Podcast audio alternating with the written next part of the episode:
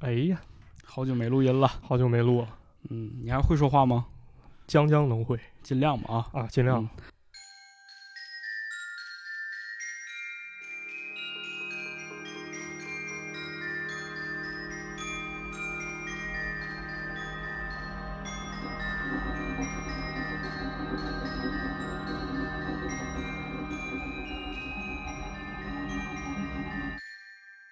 Hello，大家好，欢迎收听最新一期的马探长与池子，啊，大家好，我是马探长。我是池子。啊，这个上期节目呢，嗯莫名其妙的 就失失踪了啊，啊，被外星人绑架。对，对被外星人绑架了。嗯，所以说呢，这个造成了一期缺更，啊，但不要紧啊，我们马上就补回来了。对，嗯，今天呢，我们来聊一个非常有意思的日本漫画家，哎，还是一个恐怖漫画家。没错，对，之前我们讲过这个伊藤润二啊，对，讲过伊藤润二，这回嗯咱讲另一个恐怖漫画家。啊这个漫画家呢，叫做日野日出志，日日野日野，日出志哎呀，这大舌头还说不明白。啊，听着比较拗口啊。嗯这个漫画家其实很早之前就想跟大家讲了，但是呢，他不像伊藤润二是一个相对大众的恐怖漫画家。嗯啊，而且呢，他的作品啊，也不是说特别全，好多没有汉化过。哦然后关于他个人的一些资料呢，其实很多也是比较缺乏的。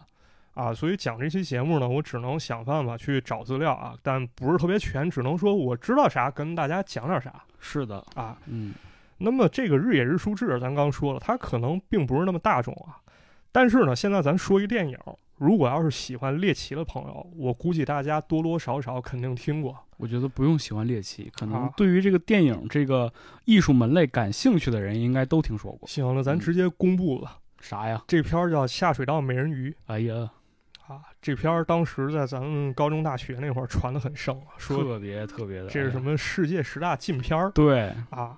嗯，池子看过吗？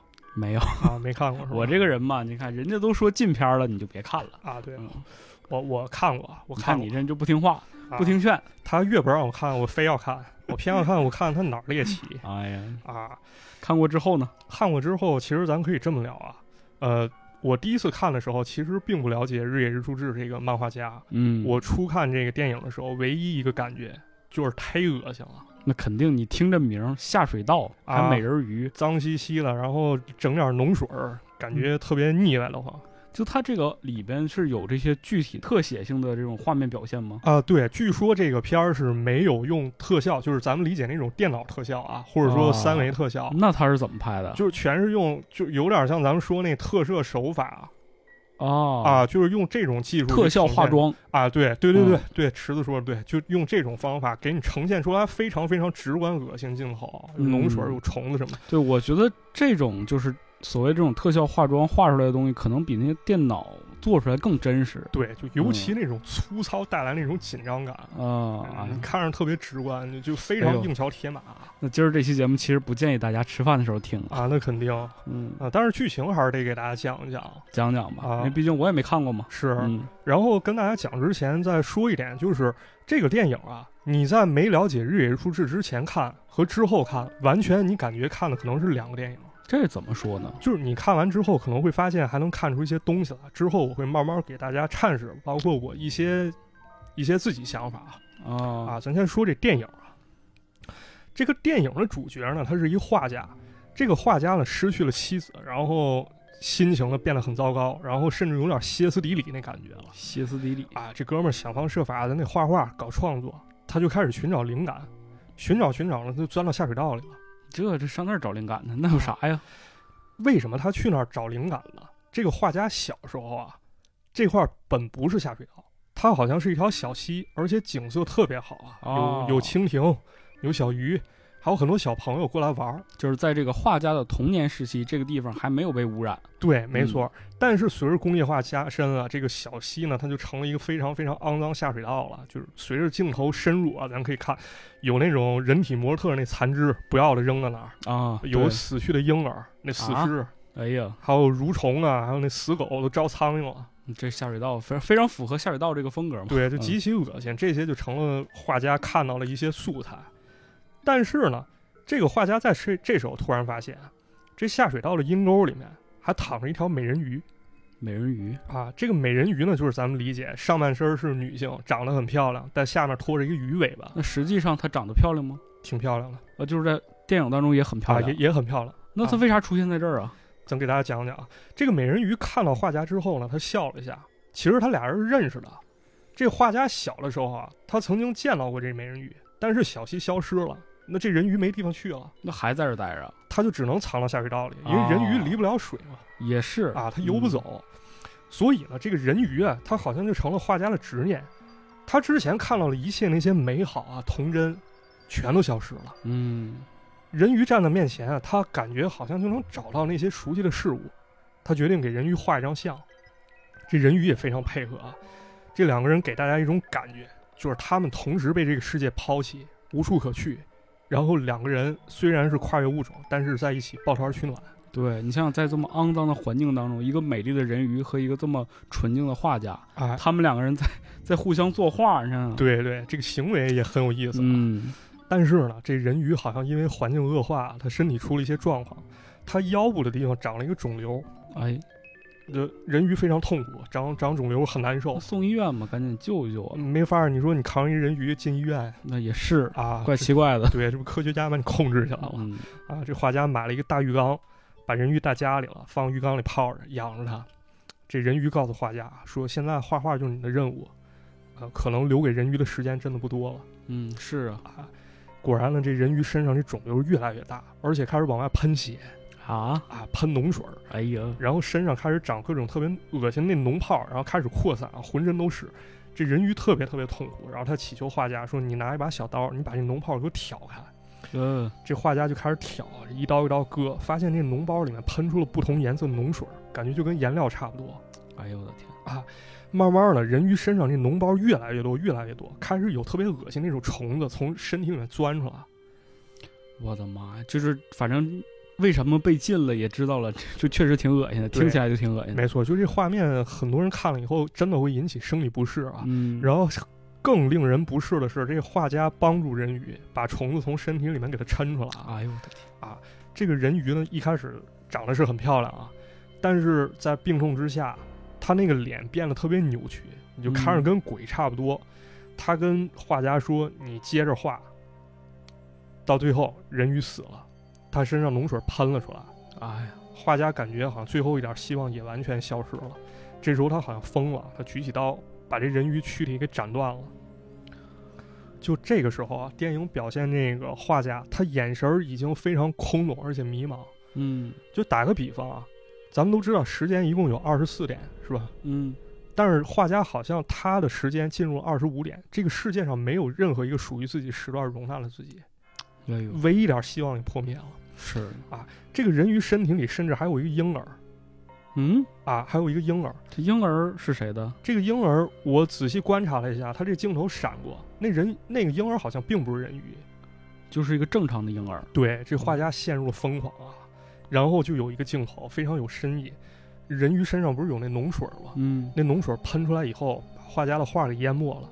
这些画呢，有的是他画的小时候那小溪，嗯，有的是长得非常漂亮的人鱼，但是很快这脓水把一切全都淹没了。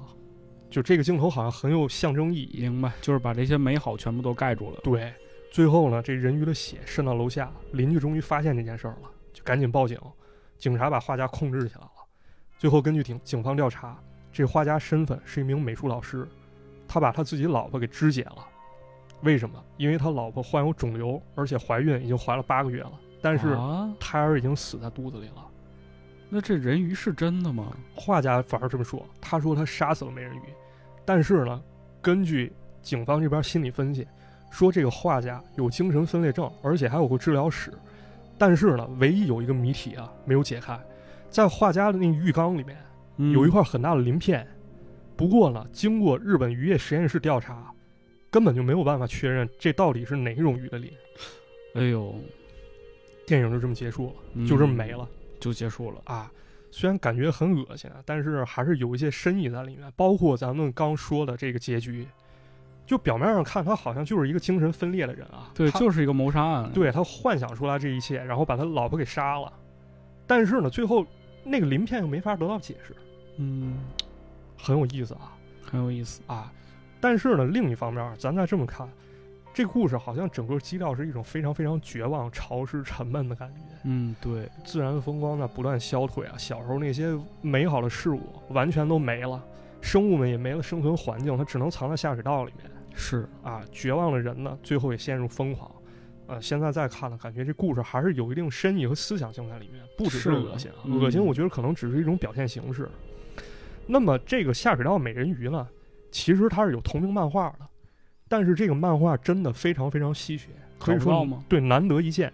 就包括在日本网站啊，可能你在找的时候，就只有几张网友分享的几张截图。嗯，据说这个漫画确实存在了，它发行于一九八六年，然后收收录在了一九八七年单行本叫《恶鬼地狱》嗯，啊，在这哎，这里我想问一个问题，这个漫画也是日出日野日出志画的是吗？，对也是他的作品那个电影呢，也是他拍的吗？啊，对电影他是导演，哦，他是导演啊哦，对他拍这电影，但是呢，这电影咱们能看见，漫画目前我也没有完整找到这漫画。就有段时间，我甚至怀疑这漫画到底是不是存在幻之作品，啊？对对对，到底是不是幻之作品？那么关于人鱼这故事啊，相当于咱现在讲完留了一扣，嗯，就人鱼到底是不是存在？对，毕竟有个鳞片在嘛。啊，这是一个谜题，当然可能也是一个开放性结尾啊，让大家自己去想想啊，是，自己去看。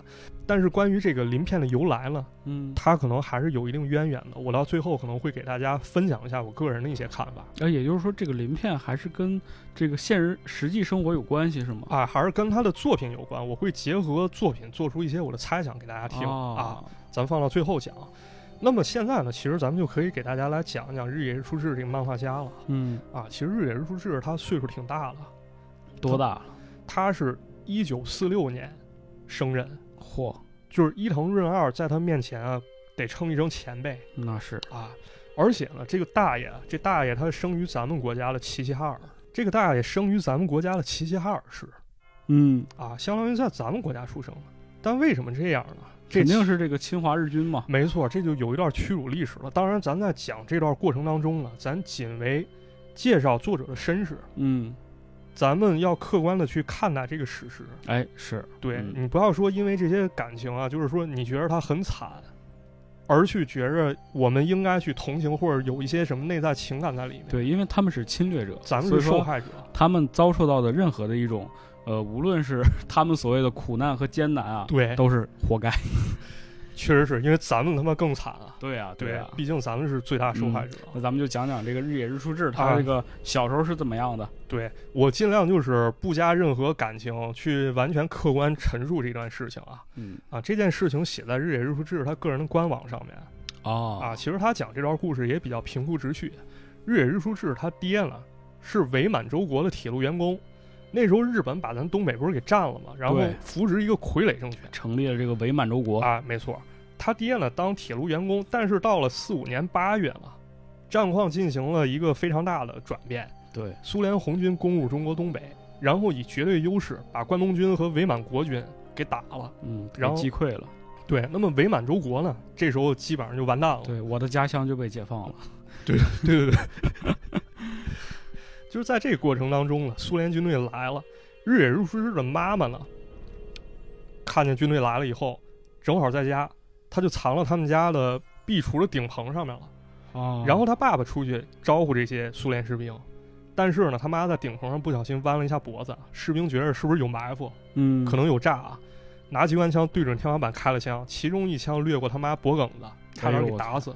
嗯啊，在这之后呢，日野日出志他就诞生了。不过呢，因为他爸不是在铁路上工作嘛，他有一些这个战争之外的一些事情需要善后，也就是说，他爸得处理遣返者名单上的一些遗留问题。对，日本当时得撤军嘛，啊得撤一些当地的日本居民。对，嗯，相当于他们一家子得待在最后。终于到最后啊，他们一家人可以被送回去了。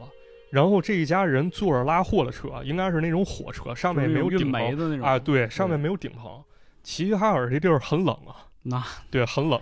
非常冷了。对他们一嗯家就坐着这个火车开始逃逃回去，相当于逃回去了对，啊！有这煤灰和雪雪雨就落到身上，然后日野日出志开始咳嗽，差点在半路上就没了。哎，当时有一个医生啊，把自己珍藏的一点青霉素拿了那可真是救命啊！啊，给他救了过来。嗯，当时日野树志他外婆还在日本本土啊，他觉得这伪满政权都倒台了，这都过了一年了，嗯，他自己的女儿女婿还没小估也死了，估摸也差不多了。但有这么一天啊，他外婆正在家待着呢，突然发现门外来了两个大要饭，大要饭。大要饭还带着一个小要饭。啊，一家子，啊。本来以为是讨点东西来吃，但一看，哎，这不就我闺女女婿还有这外孙混混成要饭的了，啊。嗯，之后呢，日野如是志就在日本生活，然后迷上了漫画。当然，这就是一些后话了是，啊。现在就是通过一些这个客观的描述，咱相当于把他早年的一些经历给大家讲了。那这也太早年了，童年一些经历啊，嗯童年可能他出生之前史前史经历了嗯啊。后来呢，日野如是志他就开始创作漫画，但是呢，画漫画这东西很难，非常难。想出名更难对，日本毕竟那么多画漫画的呢，啊。他一开始画的作品也不是很受欢迎，甚至有一回他看了别人的作品以后，他发现我靠太牛逼了，看完了整个人自闭了，沮丧了。哎，创作者是这样的，有的时候你发现就是比你更有才华的人出现的时候，你真的就陷入一种绝望当中，对，既生瑜，何生亮？对，噗就喷血就死了。对。但是有时候创作啊，它需要一个契机，可能之前咱创作这路子不对对，需要灵感。啊，终于有这么一回，他有个朋友拿来一本小说，哎，一看这书是啥呢？雷布莱德利的《Tattoo Man》嗯，刺青男人啊，这书我还没来及看呢，但我查了一下啊，感觉有点像黑镜那感觉哦，黑镜啊，我我对这书还挺感兴趣，说是是这种反转小故事。啊，由十八个小故事组成啊，很有意思啊，这将来咱可以看一看。玩日野如是志你看别，你别，大家伙儿又该记住了，又让你做了，别看啊，都他妈别看，不能这么说话。就是日野如是志看了，啊反反正人家看了啊，嗯，人看完以后想明白了，说明好啊，我之前走太多弯路了，哦，之前那些不是我想画的，这才是应该我画的哎，也画这种短故事。啊。他也整了一个自己的风格，这里面包含一些咱们说的这种恐怖神秘感在里面，嗯，然后又有一些抒情的元素抒情的元素，啊，不是这这两者能结合吗？真的可以。真的可，我的甚至它形成了日野日出志一个非常非常显著的风格，就是怪奇抒情。怪奇抒情，这啊头一回听说啊。那咱们必须得结合作品给大家来讲嗯啊，，来，啊，咱给大家讲的第一个呢，是一九七零年日野日出志的一个重要作品，叫《藏六的怪病》。藏六的怪病哪几个字儿藏就是西藏的藏，啊？藏六就是小六，燕小六，燕小六，六子七舅老爷。啊，对对对，嗯就那个藏六的怪病啊。嗯这个故事其实可以看作日是日的创作生涯中非常非常重要的一个作品啊。嗯咱给大家讲讲啊，这个故事呢是一个非常非常悲伤的一个故事。他讲的呢是在某个国家的村庄里，这个村儿有一片沼泽，这个沼泽呢被大家视为不祥之地，因为有动物它在濒死状态下，它知道自己该死了，它就跑到那沼泽附近生活，哎，对，这是动物的本能嘛。有点像咱们传那个象种，嗯，是啊，大象坟墓那种感觉。对，就是快死了的大象就会跑到一个地方去。啊，所以大家都不待见去那地儿。嗯这个沼泽附近呢，其实就有一个村儿，这个村儿呢有一个叫藏六的农夫，就是咱们说这主人公藏六的怪病嘛，就是这个藏六。病啊。这个藏六呢，这哥们儿从小脑筋不太好，就有时候呢，他看一块石头，他能给你看两天啊，啊这，不许三多吗？呃，差不多就那种感觉，有点像那树先生那感啊，觉树先生啊，，有时候就追蜻蜓这都是王宝强演的。啊，这漫改也得是选王王宝强。对，嗯反正就这么一个角色，大家可以这么去想象啊。那么，当然，这么一个人如果在村里了，周围人肯定都不待见他，对吧？对，呃尤其是尤其是这种村子嘛，比较封建。，对，嗯拿着取乐啊。但是这个藏六呢，他特别喜欢画画，他非常希望啊，就是如果有一天我能用最真实的颜色把我心中想的画画出来，那该多好啊！哎呦，但正好就是有一个契机，藏六得病了，得的是一种怪病，这是一个契机吗？这不是一个悲伤的故事吗？啊，既可以说是一个转折，其实也可以看作一个契机。嗯，他脸上开始长毒疮，而且五颜六色的，非常恐怖啊用这个当燃料，啊！对我天，对，但现在他还没拿这当燃料呢。他刚开始发病，可能也有点不知所措。嗯，村里孩子都欺负他，说你藏六，你就是因为你总想着画画，你不务正业所以脸上才长疮。啊，你才会染上这种病，你活该得病。嗯，那么日子一天一天过啊，这病非但没好，反而这毒疮了遍布全身，已经这整个人都变得敷囊了。哎呀，来了好几个医生看，都看不好。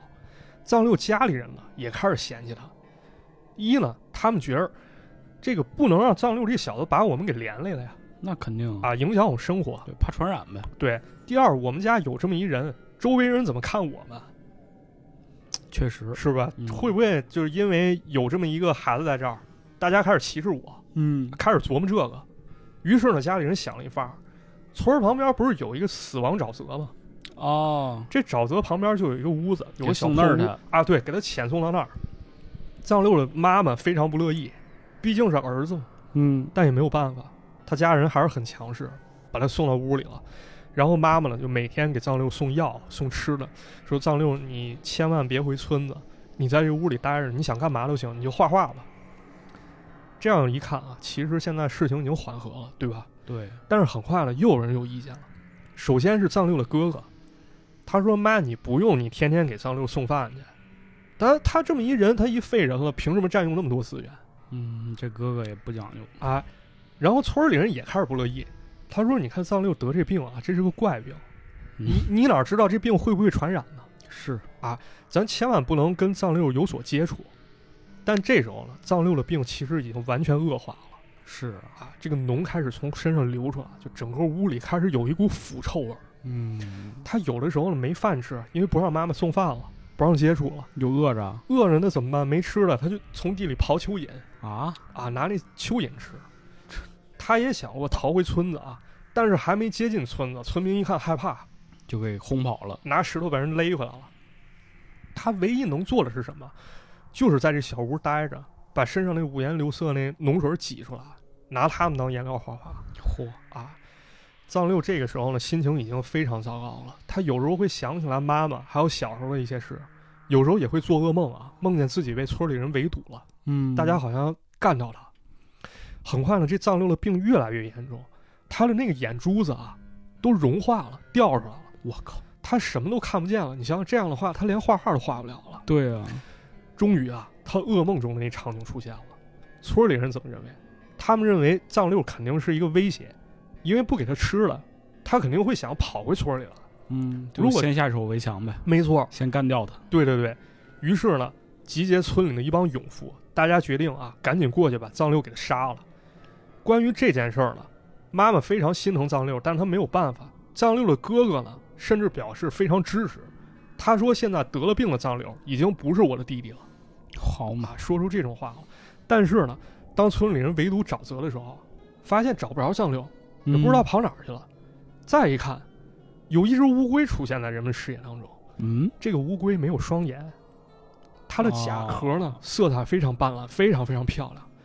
这个乌龟呢，慢慢爬进了沼泽，它好像回头看了一眼，眼睛里面渗出一种深红色的液体，好像它哭了。嗯，从此以后呢，这乌龟就再也没有出现过，人们也不知道藏六去向，唯独能看见的就是那间小破屋里面，有各种拿漂亮色彩画成的画啊啊，故事就这么没了，哎呦，这故事听起来挺悲伤的。是吧？是不是有一些怪奇的元素对，太奇怪了。啊？又有一些悲天悯人的这种抒情情绪啊？嗯，尤其是这个藏六蘸着浓水画画这镜头，其实跟下水道美人鱼，我觉得非常非常相似是啊，啊。嗯，对吧？看了以后，我当时甚至就没有太多感想啊，就只能说我我没什么可说的，我就觉得它非常好，对，就就还是挺牛逼的也看得出是这个日野日出制的作品，啊。就都是这种病啊，然后伴随着一些脓疮啊、哎脓包之类的。对，很有它嗯风格啊。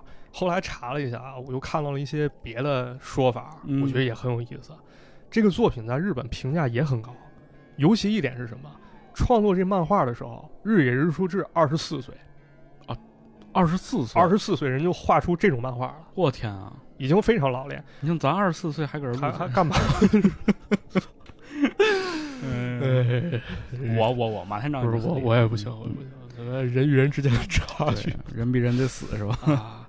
那咱看看这二十四岁日野如是志人到底哪儿牛逼啊？嗯人有日本评论者认为，这个故事起承转合非常非常牛逼。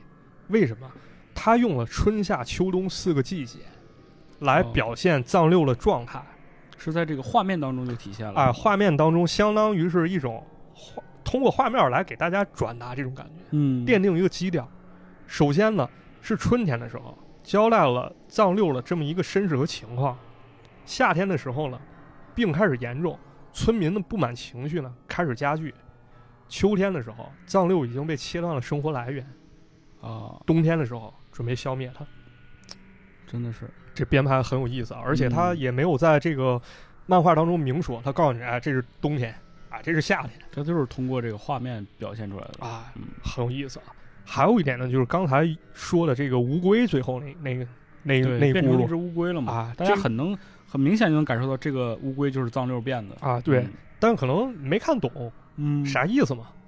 有人认为啊，这个乌龟爬进沼泽其实有隐喻的。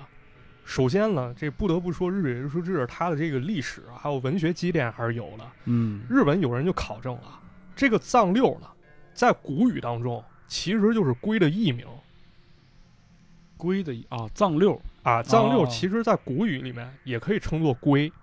然后这个龟爬进沼泽了，仿佛是回归了母胎一样，生不带来，死不带去。也有人认为呢，这个作品你必须结合日野日之志当时的心境来看。这怎么说呢？他当时是个怎么样的心境？在日野如是日进行创作那个年代啊，这名儿太难读了。都拗口啊，大家担待一下啊。嗯，在当时那个年代啊，有一些人会认为，在日本你搞漫画，你当个漫画家，那是不正当的职业。哦，啊就是那个年代还没有接受漫画家这个职业是吗？有一些漫画家，但可能不是说大家那么能啊。我明白，啊，就跟现在选秀是一样的，很多人有这个选秀梦，但是真正的出名当演员的也就那么几个，对，然后底下你天天搁家没事儿跳个舞练习的，觉得就就觉得你这人不务正业，啊，家里人可能会觉着说这概率太低了，凭什么选你啊？就是啊是？吧？你干这漫画，你养活不了自己，你这价值观不对啊！万一参加什么不良选秀节目，人家一倒奶你就凉了啊，对啊，是。嘿这种情况其实跟喜欢藏六的啊，喜欢画画这藏六非常非常接近。嗯，对，有人就认为啊，最后这乌龟找走向沼泽之前看了这么一眼，象征着日野老师对家人的不舍，哦，然后毅然决然的投身于漫画界。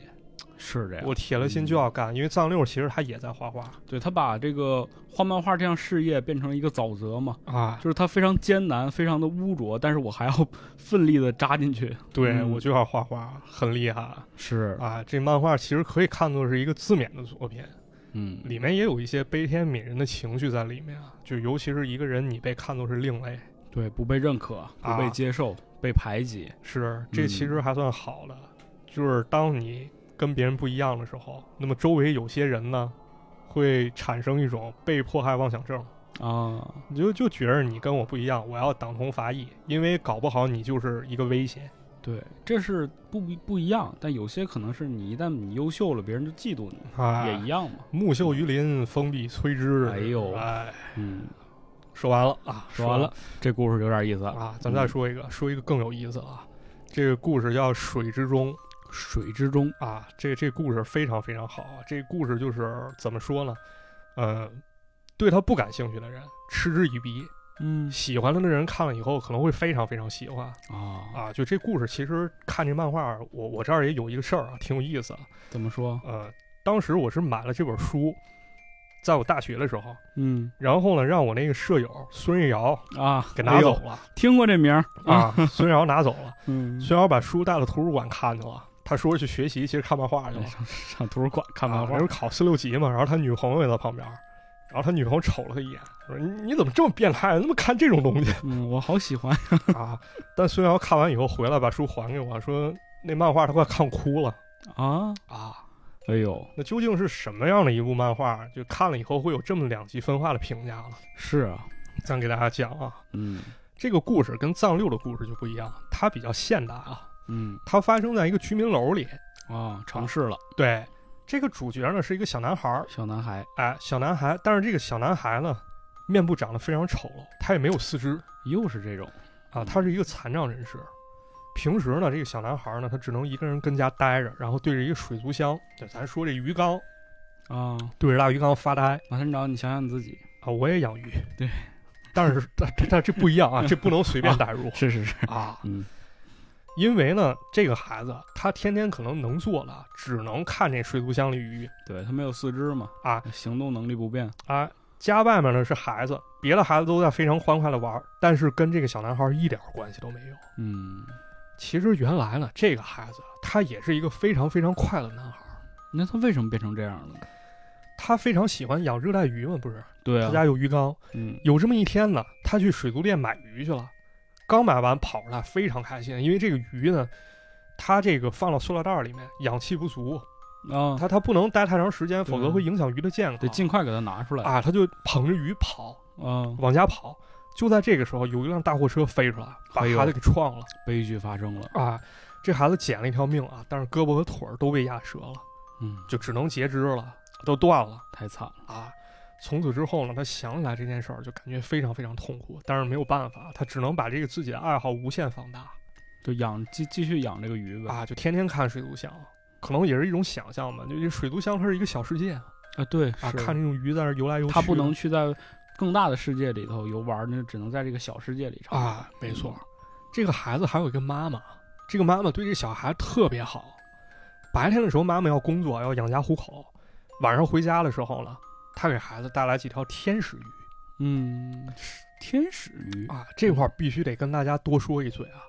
这个漫画当中呢，剧情每被推动的时候，它都会出现一个跟图鉴似的东西。嗯它这个旁边画一个鱼，然后呢，在鱼的旁边会有个介绍。哦，他写一些鱼的资料，然后后面还有一句话，往往呢，这个图鉴式的这个介绍，其中就有隐藏信息。我会给大家讲讲这里面都说了什么，并尝试解读一下。这时候妈妈给孩子不是带来天使鱼吗？哎对，他就开始介绍这天使鱼。他说这是热带鱼中品类比较常见的一种，嗯它会不会真的跟自己的名字一样，天使鱼给人们带来幸福呢？一一个疑问抛出来了。啊，啊，紧接着呢，这妈妈开始做饭去了有点意思啊，说孩子你先看看鱼。这时候呢，孩子又陷入了回忆，在他残障之后不久了，他的爸爸也被车给撞了，而且当场死亡。这怎么这一家子都都离不开车祸啊？非常不幸，而且司机还给逃逸了，肇事司机耍流氓啊跑了，嗨，那遇上一个东北人，别别，送到医院缝五针？啊，对，嗯那不该开着玩笑啊，抱歉抱歉，很惨的一个事儿。于是呢，照顾家的这重担呢，就落在妈妈身上。每天天还没亮啊，妈妈就得起床，因为她得上班啊，孩子得吃饭啊，对，得养家糊口啊。啊，她就准备孩子一天吃的这些东西，然后赶紧去上班。一般孩子起床以后呢，发现妈妈早就走了，然后这吃的就摆在地上，这孩子没有四肢啊，他只能趴着吃只能趴在地上。啊，对，把这饭菜弄得乱七八糟的，想上厕所也没办法自理啊，他只能用纸尿裤。嗯，但是妈妈在下班之后呢，非常非常耐心的收拾这些残羹剩饭，然后给孩子换尿布，就一句怨言都没有。哎，这个时候呢，图鉴又来了，他介绍了一种叫老鼠鱼的鱼老鼠鱼啊。他说这种鱼呢有一个特点啊，这个鱼一受惊呢，雌鱼便会将蛋，就是这个鱼卵，放入口中，保护着小鱼直到它长大为止。哦，即便是小鱼初长成的时候，只要有危险逼近小鱼，母鱼就会立刻把这些小鱼放到口中保护起来又是一种隐喻啊，又是一种隐喻。妈妈嗯无微不至照顾这孩子是啊，啊。嗯夜深了，孩子已经躺下了，看见妈妈还在那儿做手工花呢。我理解可能是打点零工挣点小钱，嗯但是孩子还是没睡，他希望能守着妈妈多待一会儿。终于妈妈干完了活儿，跟孩子说：“呃，妈妈找了一个新工作，赚的多一些，然后也不用那么那么辛苦。”嗯，你以后就不用给妈妈就是太过担心了啊，也不用哦老惦记着了换新工作了。啊。嗯于是呢，过了十天之后，妈妈呢穿上了一身和服，还涂了口红，非常非常漂亮。孩子他是第一次看了妈妈原来这么漂亮，嗯紧接着妈妈就去上班了。这个时候呢，图鉴又来了，这种鱼呢叫做灯管鱼。灯管鱼哎，为什么叫灯管鱼呢？说这个鱼呢，从眼睛到尾巴有一条像霓虹灯管一样美丽的蓝线，闪闪发光的。这可能咱们这边叫红绿灯、宝莲灯哦啊，这种鱼。嗯他说呢，这种鱼聚集在一起游泳的时候，场面非常非常壮观。嗯这个鱼是不是又有隐喻了？是你想，妈妈打扮那么漂亮，穿上和服，她去干什么工作了？这个鱼叫灯管鱼、哦啊，霓虹灯管是不是隐喻的工作环境是灯红酒绿的呢？明白了。啊，那天晚上妈妈一直没回家，孩子非常担心。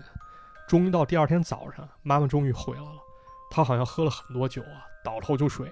孩子一直看着妈妈，就盯着妈妈看，嗯，直到妈妈醒了。从此之后呢，妈妈变得越来越漂亮，但是孩子开始担忧起来。这个时候，图鉴又来了。这又是什么鱼？这种鱼呢，叫做迪斯卡鱼。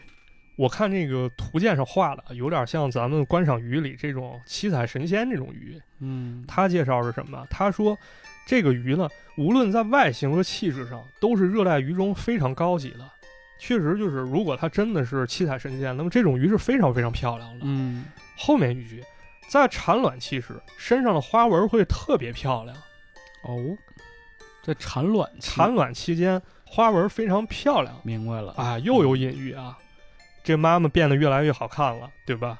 但是对孩子态度啊，可以说越来越差。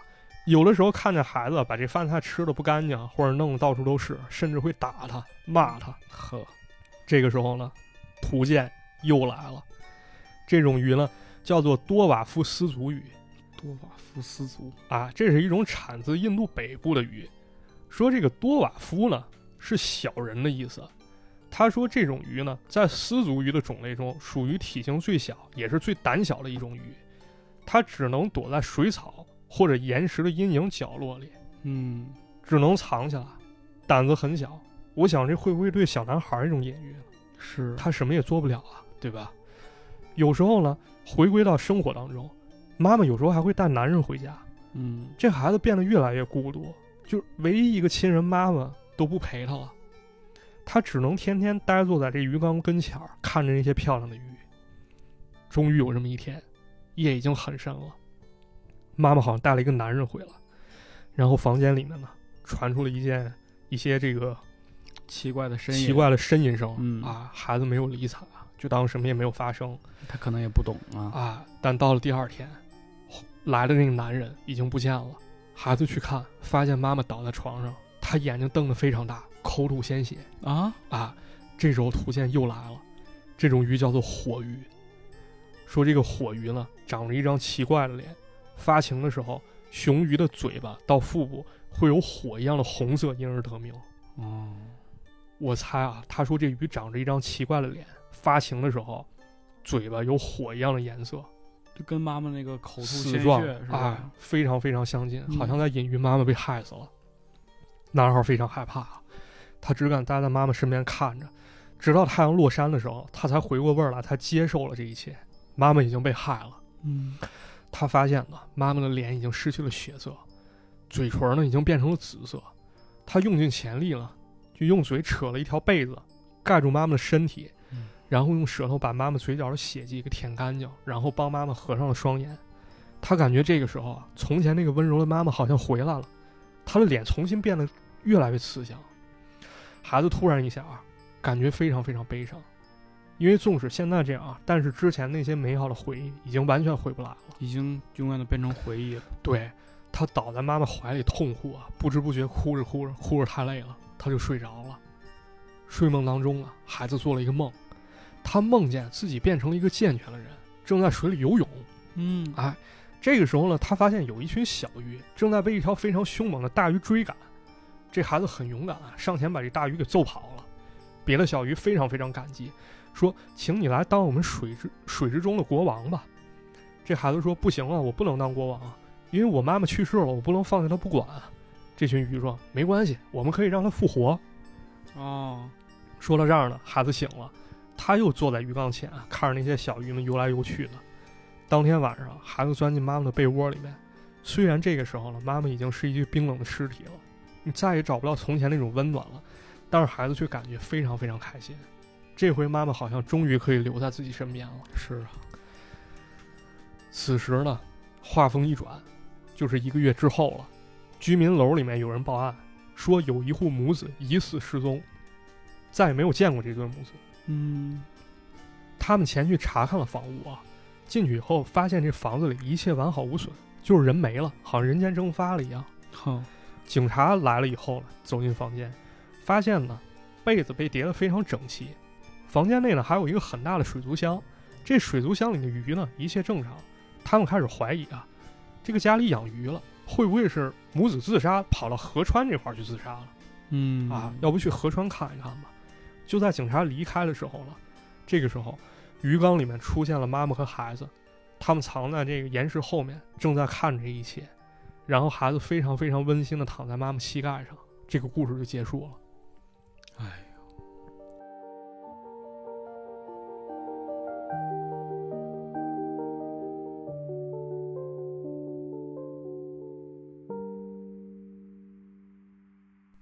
很感人，嗯，很惨，但是就有一种说不出来的，就你不知道是该心疼还是应该感动，对甚至是觉得又又诡异，就感觉，对，就是五味杂陈这种感觉在一块儿，甚至是很难用语言去概括。嗯，对，虽然说是怪奇抒情啊，但是这个结尾确实挺抒情的是，啊。毕竟这个美好的结局是给出来了，因为前半部分其实是相当相当写实的。对你想想这一家多惨啊，对这种艰难的生活，包括母亲态度的转变，这里面痛苦，我觉得是非常非常真实的嗯，啊。然后就是孩子妈妈对孩子那种爱，一开始那种爱无微不至的照顾，包括孩子对妈妈那种依恋对，我觉得他这里边最有意思就是那几幅对鱼的那个，啊，图鉴对，就每一个鱼的那个形容，包括他选择都是那么恰当，对。正好符合他当时那个情况。没错，嗯其实可以看出来，日野日志可能真的是一个杂学家，对，可能啥都懂点儿对，也养鱼可能。啊，有可能啊。说完这个怪奇抒情啊，咱别忘了，咱今天讲的是恐怖漫画，然后还有还有恐怖的吗？。有啊，日野如是画恐怖画的好着呢，哎呦我的天！非常非常厉害。那么下面给大家安排了一个漫画，叫做《小白鼠这个恐怖是》吧？啊，这个恐怖你不能老整抒情的，我快掉眼泪了。啊，是不是？一会儿弄哭了，这给你来个刺激的啊。来个刺激的啊，！先说一下，就是这个漫画呢，它是整个基调比较绝望，但是呢，又是那种不符合逻辑的恐怖。嗯，这是怎么说呢？看完可能感觉没头没尾，但是你就感觉这事儿特别诡异。那来讲好，来给大家讲讲啊，嗯，这故事呢还是发生在一个小男孩身上怎么这么多小男孩？啊，小男孩小男孩的命运都是挺哎小悲惨。男孩，这个小男孩呢，在上下学路上呢，他总是经过一个店，叫趣味儿的店趣味儿的店啊，就这个地儿很有趣味儿啊，很有意思小学门口应该都有这种店。啊，都它不是那种咱小时候那种卖玩具那店啊，那是什么店啊？嗯、它其实相当于咱们现在说那爬虫店。这个我可去不了啊，这个我非常喜欢啊。呃，但是咱们现在其实很多爬虫店专业性已经非常高了，嗯你，去以后感觉就跟动物园那爬虫馆差不多。不行不行啊很先进嗯，但是呢，我接着跟你说啊，你说完以后，你可能更不敢去了。那是啥呀？就是那男孩去那家趣味儿的店，非常非常肮脏混乱啊，就像蝾螈啊、蜥蜴、蛇啊，哎呀呀，就给他挤到一个非常小的空间里，不行了，这是练鼓呢，搁这儿啊！这屋里甚至有股腥味儿。啊！呃，这种感觉我特别能体会。我小时候去那排练，就就就就那种味儿。哎呦，这小男孩跟你不不不，这个这 不一样啊。嗯包括这家店这老板也是一个非常非常怪的人啊。这哥们儿不怎么说话，他就在那儿待着在那瞅着，啊，在那瞅着，然后怀里抱着一只鸡。这这这不知道啊，就非常没有逻辑。但是这个小男孩为什么就特别喜欢这家趣味的店呢？小孩子嘛，可能也是好奇啊，其实他是喜欢店里另外一种动物，就是店里这小白鼠。啊啊。这店里有个木箱子，里面养了好多小白鼠，这跑来跑去可好玩了。哪儿好玩儿？我觉得挺可爱的嘛，这哪儿白老鼠，爱你这这耗子嘛，啊，这这男孩特别喜欢其中一只啊，那那一只小白鼠呢，它总是躲在角落里面，但是不知道为啥，这男孩就特别特别喜欢它。嗯，这男孩儿每天放学以后就过来看看，就看耗子了，就就咱们以前说那蹲摊儿蹲摊儿，啊，蹲摊儿，就光买就你光看不是你也买不买，对，就跟那儿看着 啊，一会儿老板就给他赶了。啊，但是呢，这回老板呢没赶了，非但没赶了，而且走过来了，说啊，小弟弟啊，要不叔叔送你一对小白鼠吧？哎呦，这老板还挺好啊。啊，我为啥送你呢？啊，这也是有原因的啊。这个老鼠呢，不是宠物，它是粮食。嗯啊，你养蛇、养蜥蜴、哦啊，比较大型的一点儿，它得吃啊明白了。啊，嗯是喂的。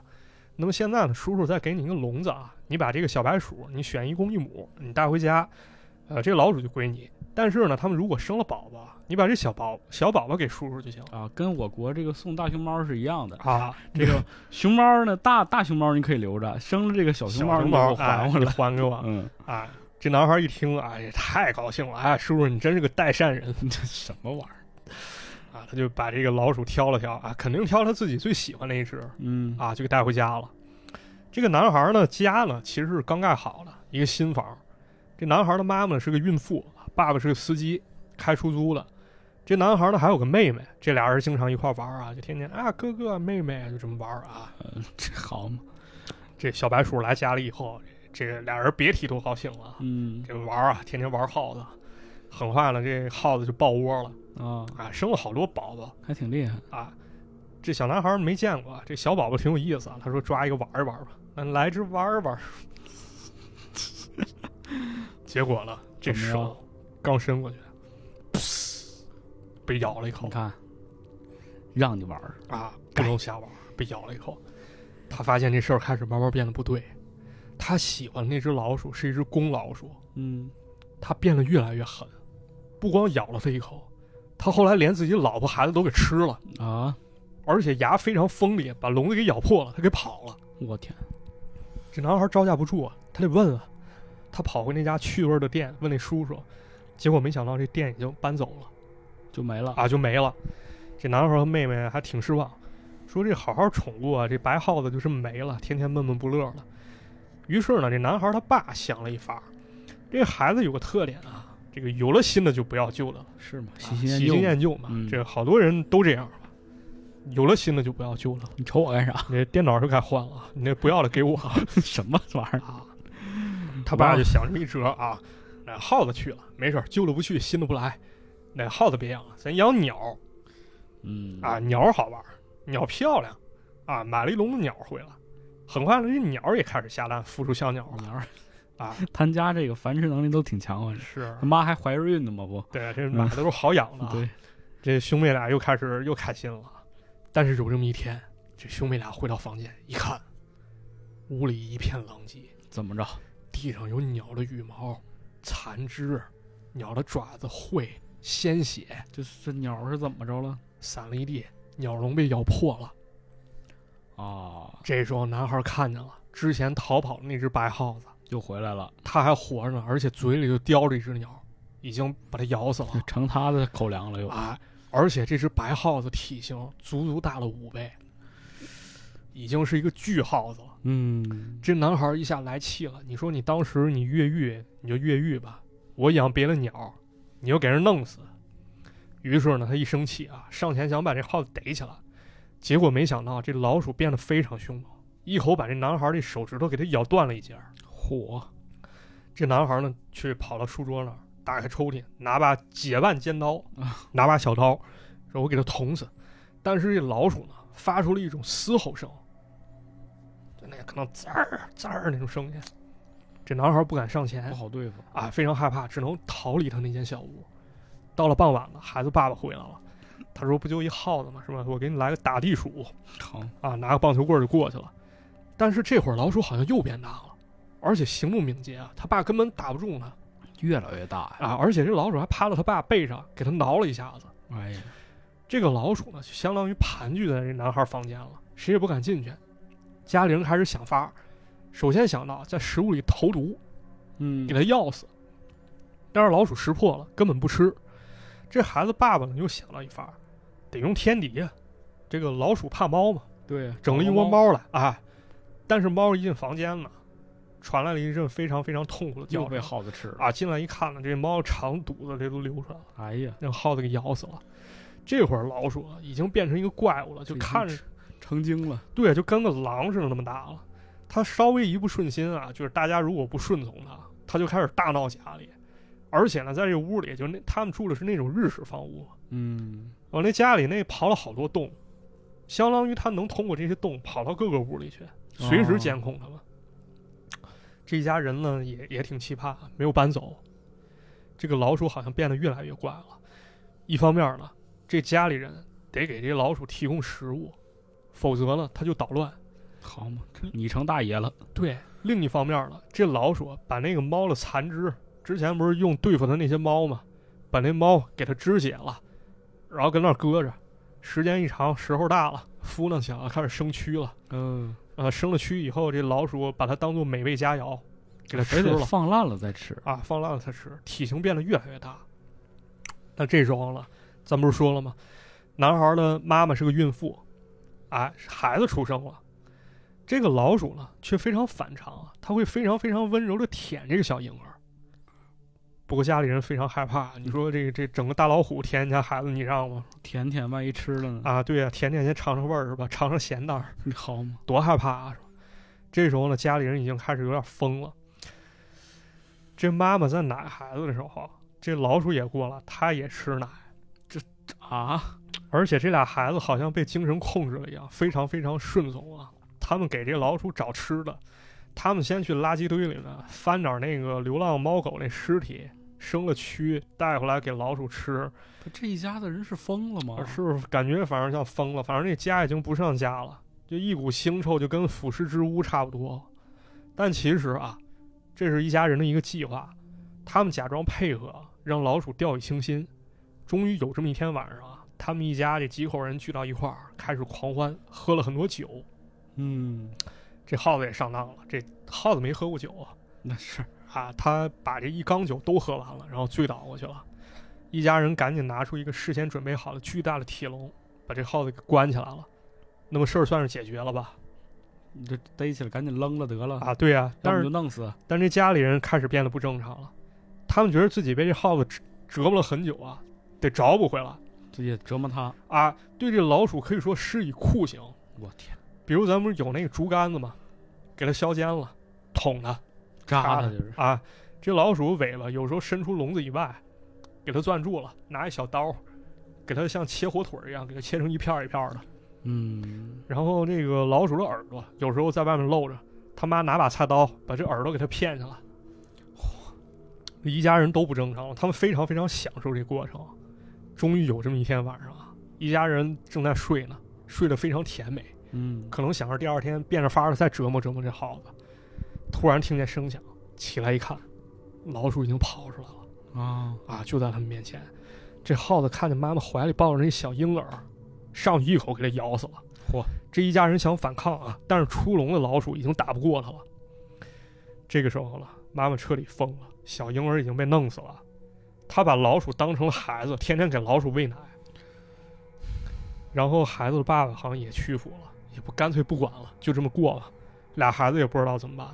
最后故事结尾呢，孩子又想起了那家趣味儿的店，好像故事都是从这儿开始的，全篇结束，首尾呼应就结束了。啊，就结束了。这就反正这个事儿呢，呃，非常不合理啊，这太不合理了。非常不合理。就是为什么这个耗子已经把家闹成这样，一家人不跑，或者说寻求外力帮助？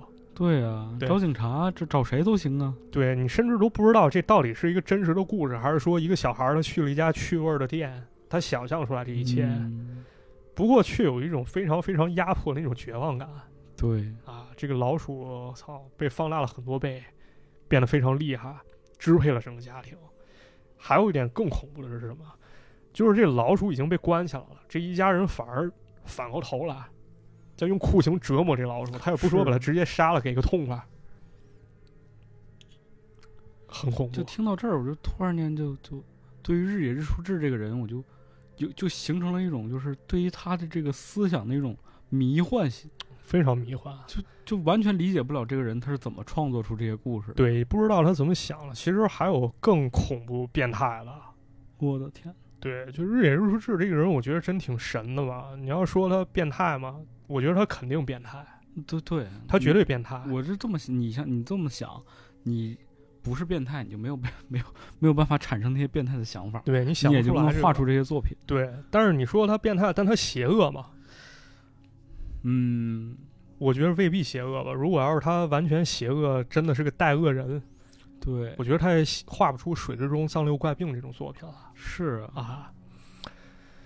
不过呢，有时候啊日野日出志他会在漫画里面啊，就是毫不避讳的展现自己变态扭曲的一面，就是甚至啊，这个故事就是以他自己为主角啊，就我画我自己，啊。日野日出志我看过了啊，我至少看过他画过三个半自传加虚构性质的漫画就画他自己吧。啊，都是以他为主角，一个叫《地狱变》，一个叫《狂人时代》，一个叫《地狱摇篮曲儿》。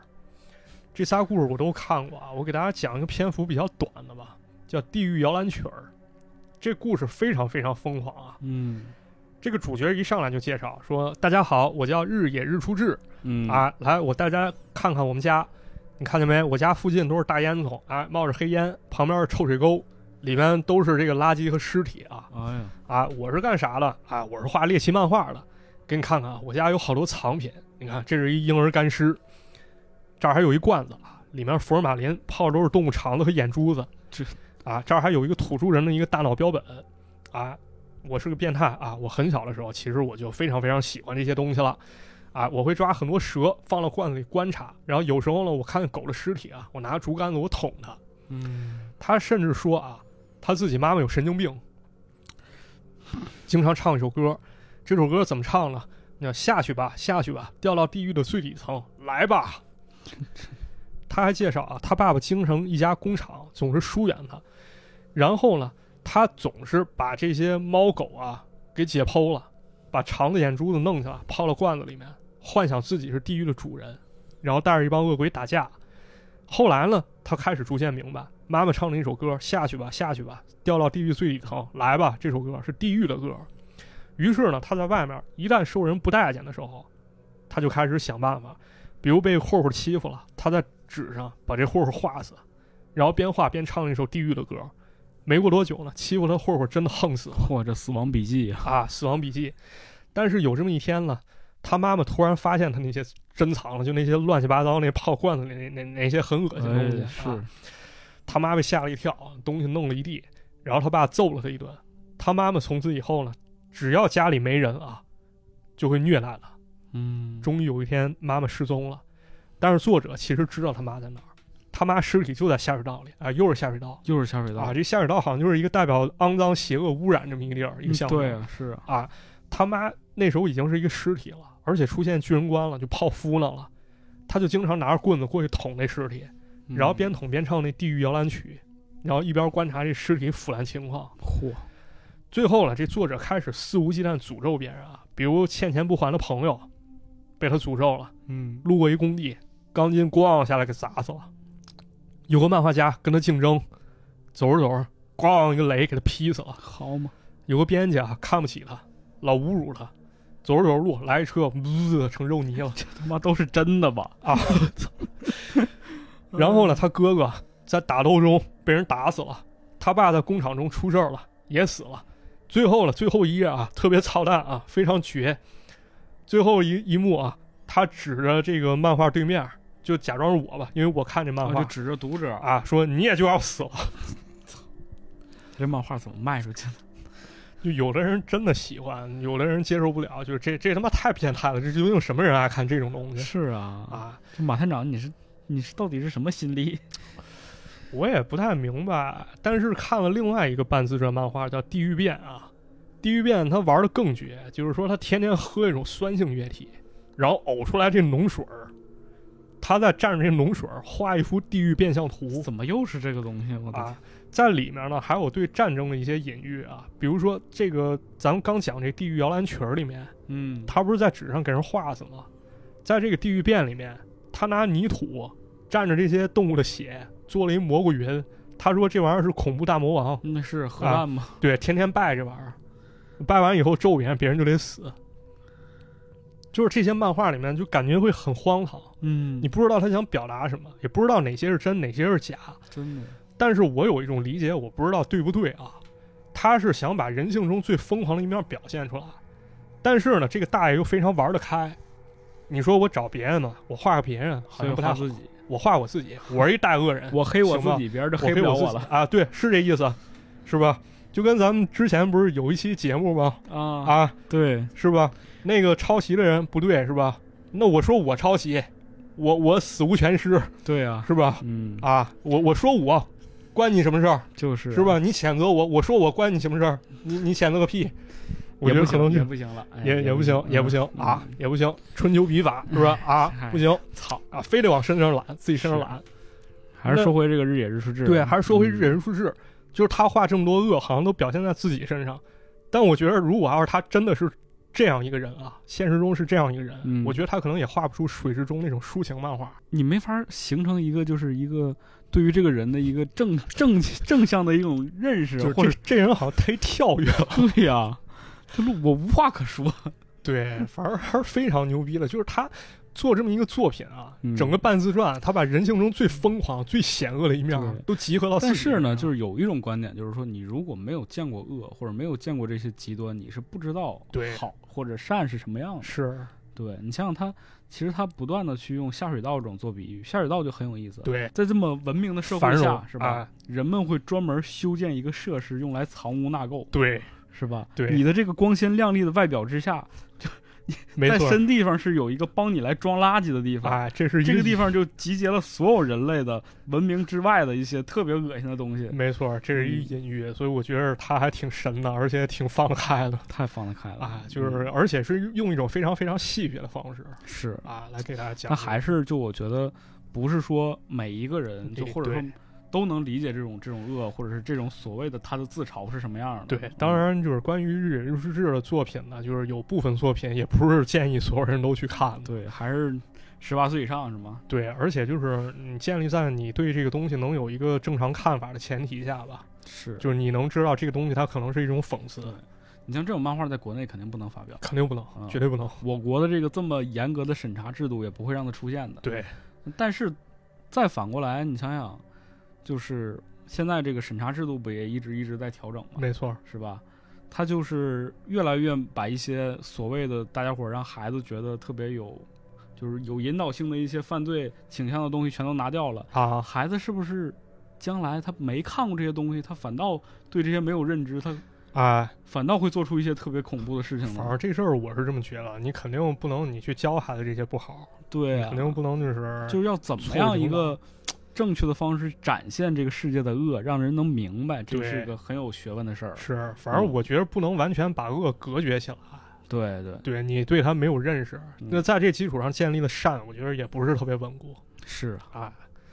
呃，咱再说回这日野日出志啊，嗯，他其实也画过特别特别美好的故事哎呦我的天啊。他有一个未收录短片，讲的是昭和三十年小朋友的生活。啊，这个故事其实都不成故事，它可能就像一个小的一个小纪录片儿一样，嗯，他画了什么呀？就是讲当时小朋友的生活，就是就是一些场景和片段。比如当时呢，不是有一种叫粗点心店的地方，就跟咱们那日本的一种特色。对，跟咱们那嗯小卖部差不多，就画了一群孩子在那儿买玩具，然后孩子们开始玩儿，男孩子们开始甩纸牌、嗯，打玻璃球，然后玩陀螺，然后模仿当时那些就是时代剧，就是这剑戟片儿什么的啊，啊，戴着那个英雄面具，然后开始模仿打斗跟，咱小时候也一样。其实差不多。嗯然后还拿着那百连发，就是那火药枪啊，啊那种玩具，模仿西部牛仔，这这你有，这你有。啊，对。然后女孩们呢就开始跳绳，然后围在一起看少女杂志。二八二九三十一。啊，对，最后呢，最后一个场景真的特别特别温馨，就是一帮小朋友，一帮好朋友，他们拿着绳子，就是围围住，把大家围住，然后排着队，那嗯模仿电车，就电车游戏，在蜡笔小新里不是他们经常那么玩，是是是拿跳绳那样，然后大家一起玩，然后最后在傍晚的时候，大家一起远眺，在夕阳之下看富士山。大家特别开心，就没有一丝恐怖，特别特别美好，我以为会有反转呢，结果就到这儿就结束了。就没有，就真的是特别特别美好，非你常说这个人多极端，我觉得可能真的他对事情，他对人生或者这世界洞察，真的有自己比较独特的一面儿。嗯，真的，还有一个事儿特别好玩啊，就是还显示出这个大爷身上有一种恶趣味在里面。嗯，这个日野日书志画过一个短片，叫《铜锣卫门铜锣卫门啊这这这不就哆啦 A 梦》啊，就是哆啦 A 梦，就相当于同人故事啊。这个故事收录在一九八一年《奇想天外》杂志临时增刊号里面，然后这里面就这增刊号里面故事，基本上都是一些画家模仿别人作品来画出来漫画啊，都是这些有名的画家模仿更有名的画家。啊。对，但是据说呢，因为版权问题，这个《铜锣卫门》已经不能再版了。但是你要想看的话，网上还是有啊。当然懒得看的话，我给大家讲讲吧，就是比较有恶趣味啊。这故事开始的时候了，这个大雄在纸上画了一个胖虎，然后拿铅笔戳了，嘿嘿，叫你欺负我，戳死你！哆啦 A 梦看着了，说：“哎，你这不行啊，你这不行，来，我教你一法啊，你把你零花钱给我，然后说完，呜，钻抽屉里了嗯啊，到别的时空去了。过一会儿呢，带来一大机器回来了，一看这这大机器是啥？这整个一微缩地狱嗯啊，这太太恐怖了，这个就是就是跟这个大模型似的啊，一微缩地狱。哆啦 A 梦说：“来，我教你怎么玩啊！你拿一个仇人照片来，然后往这里面一塞，你就可以在这迷你地狱里面你整它。”啊啊，你玩它。大人说：“哎，这有意思，来，咱咱咱玩一个，整胖虎，拿一胖虎照片儿，往里一塞，嘟，出现一小胖虎啊，出一小胖虎啊！大雄来劲了，说：啊，弄死他，给他扔到血池里面，啊，拿叉子叉他，然后这儿有一山，山上全是针，啊，胖虎你你给我往上爬，啊，最最后拿一锯子给人腰斩了，然后又做了一个小的小夫，然后拿一磨盘，把那个小布放到磨盘里就纯解恨呗，就给人卷成他妈酸梅粉了。从此以后啊，这俩人不干别的，天天沉迷其中。嗯，但是大雄发现不对啊，我最近每个月零花钱我没花了，它就没了。嗯哆啦 A 梦说坏了，这迷你地狱这玩具贵得很，我是贷款从地狱里面直接买的。嚯现在你钱没了，我估计可能这窟窿也填不上，肯定他们过来催收来了啊！就在这个时候啊，那抽屉里面呜钻出来一个巨大的恶鬼，说：“小子还钱啊，欠钱不还。”大雄说：“啊，我没有钱，怎么办？饶我一命吧。”那恶鬼说：“好，作为惩罚啊，你跟你旁边那个机器猫，你们俩人跟我到地狱，你们两个受折磨一个月。”用这还债了，是吧就这这漫画非常逗啊！你要说这故事结构哪儿逗了？这 就很有恶趣味啊！就是我觉得整个这漫画啊，不是说情节逗，情节挺血腥的。就是这个整个漫画很逗，因为它故事结构其实跟哆啦 A 梦基本一样，也是这个大雄受了气以后找哆啦 A 梦，然后拿一道具，对，最后没整好给自己整进去了。但是这表现形式里面掺杂很多日是自己恶趣味在里面，啊，非常有意思啊。那么在最后呢，再给大家最后做一个补充吧，也当首尾呼应了。嗯啊，对你之前不说了这个人鱼这个事儿吗？对，下水道美人鱼，有人不是说了吗？这可能是画家精神分裂，对吧？因为他把自己老婆给杀了，好像警方确实这么说的，啊，也有人说了这件事儿是真实发生的，因为有一个鳞片，对啊，你证实不了。那么矛盾的还是这个鳞鳞片，对吧？最近呢，我买了一本书啊，叫《日野日出志全世事》，这里面收录了一个关于人鱼的短片。这故事是日语的啊，我找人给大致翻译了一下，可以给大家讲讲。这故事叫《人鱼残影你又找人翻译，》啊，你都忘了你上回那事儿了。我他妈找人翻译，我花钱不行吗？那我跟你说容易出事儿，那为什么啊？是你翻译了就成你了？那就是我说这讲故事嘛，仅为分享嘛，哎是不是？你别照着抄啊！咱不说这事儿了，不说扫兴啊，扫兴。都都有人骂咱俩公知了。操！给大家讲啊，这故事叫《人鱼残影》，这个主角呢又是一个小男孩儿。这小男孩家附近来了一个马戏团，这马戏团是一个妖怪马戏团，里面有好多奇怪的妖怪，嗯他们在表演。比如有这个蛇人，蛇人就跟蛇一样的人，把这小猪哦直接生吞，吞肚子里。还有会飞的蝙蝠人，这人背后有俩扑棱翅膀嗯，我已经不感觉到奇怪了。你啊今天给我讲完，讲到这儿，我就什么都可以接受。啊。还有这个恶鬼啊，就是有点像恶鬼道里那恶鬼啊，啊，骨瘦如柴，挺着一个大肚子，然后不停的吃。明白啊嗯？但是这里面有一个特别特别漂亮的一种生物，就是人鱼。这个人鱼在一个水槽当中啊，不知道大家有没有看过像一些海洋馆表演，会有一些这个工作人员带着一个人鱼尾巴明白，啊，在水槽里游来游去。其实那画面跟这差不多那挺唯美的。啊，是很唯美。这里面那人鱼长得也非常非常漂亮，是个小女孩儿。这男孩儿一看呢，被彻底迷住了。他好像也不知道这些妖怪他到底是真的还是说人装的。第二天呢，这个男孩又跑到这帐篷附近去了。他遇见一个非常非常漂亮一小姑娘，这小姑娘跟那人鱼长得很像肯定就是啊，啊，俩人搭咕上了，开始一块玩耍。搭咕上了，这都什么词儿啊？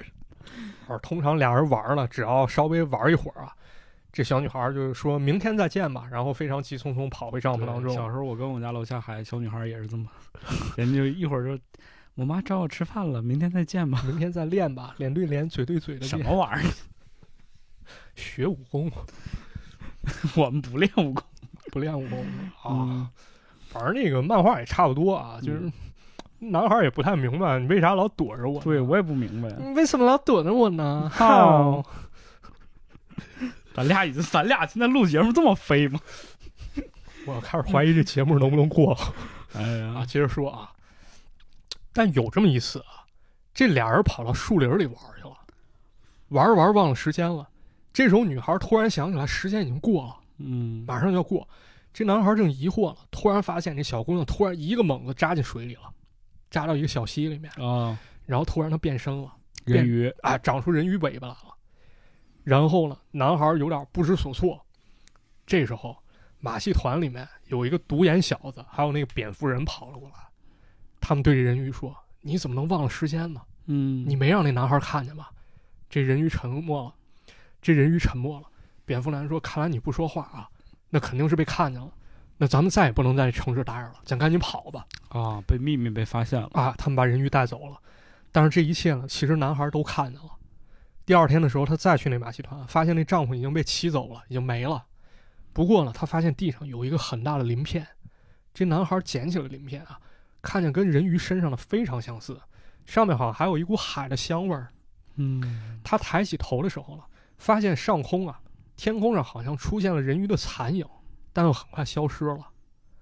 从此之后呢，男孩把鳞片珍藏了起来，因为这是人鱼送给他自己的礼物。鳞片鳞片很有意思啊，嗯很有意思，让人浮想联翩啊，也开了个脑洞。不过我上网查了查资料啊，不知道我是不是没有搜到位，还是说人们不是特别关注这些作品？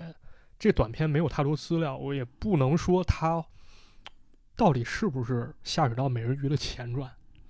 但是从各各个角度来看，你想想，它小溪、森林对，是吧？然后这个这个人鱼留下了一个鳞片，而且那时候他们都是小孩儿，对啊，下水道美人鱼里还交来了他俩之前见过。对，小的时候是吧？认识，然后啊那个时候自然环境还很好，对，那么咱们是不是又可以猜想一下，就是电影当中这个画家，可能他那时候手里就持有小时候拿那鳞片，嗯，但是呢，他看见下水道这些东西受到刺激，他又想起小时候那些事儿，然后把老婆杀了。啊，警察找到这鳞片了，一切解释不了。人鱼其实并没有出现在下水道当中，嗯，会不会是这样的？但谁知道了？对啊，咱也不知道啊，这都是我强行联系大家这么一听就好了，就是我强行给他安排了。当然呢，这个《日野日出志》还有很多非常非常经典漫画，这回没有机会讲到，我就是够了，够了是吧？？点到为止。点到如果大家啊喜欢呢，我们以后继续。继续啊，但是呢，我觉得这一期节目真的需要你反复的，是吧？去好好的去再琢磨琢磨。对嗯呃，因为每个人理解看问题角度啊，还有理解问题方式不一样，真的是是这样。对，就是同样一句话，甚至一句话啊，嗯，不同人理解也不一样。哎，对，就之前有人跟我杠过一事儿，就是关于送礼这件事儿。送礼，他说他小时候听家里人说，吃别人嘴短，拿别人手短，他就学会了，就是说你要去送礼才能办成事儿。但啊是是这么理解吗？就是，但是咱们正常家里教育就是说无功不受禄啊。你不应该，你没事儿，你别老拿人家好处，这不是什么好事儿。对啊，你不要拿别人，你要两袖清风是吧？这现在这个，嗯，这个时代也是变了。反正与个人各理解吧。就是这这些漫画真的不是说特别推荐每个人都去看啊，因为它可能本身表现的是这个意思，但是关注点不一样，你可能又理解成那个意思。嗯，我觉得这就这就不好了，这可能咱背因果了就。对对对，啊哎，真的是这期节目录到这儿的时候，我突然间还是就是很迷惑，我不知道我听了个什么故事，但就觉得很诡异。是我我当时看也是这种感觉。嗯当时我看这漫画的时候，我还是高中生，啊，那个时候心智还不是很健全。是不是很健全？就觉得好恐怖，好恐怖，好诡异。看完以后就扔了。但是往后就是接触它东西越来越多，或者说经历越来越多吧，再回看，其实又有更多解读空间，或者说能够从里面看出一些东西来带入到现实嗯，真的是，我觉得他这个漫画里边，包括那个小白鼠那个，啊。我现在一细想，我觉得好像又能又能体会到不少东西在。对，对，所以说大家听了这期节目，如果觉得你有什么更好的想法，或者你有什么怎样的解读方式的话，都可以在评论区给我们留言。对。对我们如果看到了，也会给大家做一些回复。因为看作品就是这样嘛，因为那个我暂时也没有找到太多资料，就是日野如是日对这个作品它是怎么定义的？日野如日，日野如是日，我没找嗯。到，当然可能有，不过今天给大家讲的可能更多是一些我自己的一些观感吧，来分享给大家、行，啊那这期节目就先到这里了。啊，就到这里非常感谢大家的收听。啊，感谢如果你觉得这期节目有意思呢，那不妨帮我们评论或者是点个赞，帮我们转发到朋友圈，让更多人能够听到我们节目。哎，同时，很重要的就是一定要订阅我们这档节目。对，对这些小小的动作呢，对我们有很大的帮助。哎在这里先感谢大家了。感谢大家那这期节目关于日野日出志啊，日这个作家的 这期节目我们就到这里了。啊，然后就讲那日日野如是日是讲这儿吧，以后有机会再给大家多讲讲这日野日出日啊，我也没听明白，反正哎哎，明白不明白吧？就这样吧，嗯，好了，谢谢啊那这期节目就到这里了，哎，好，拜拜。拜拜。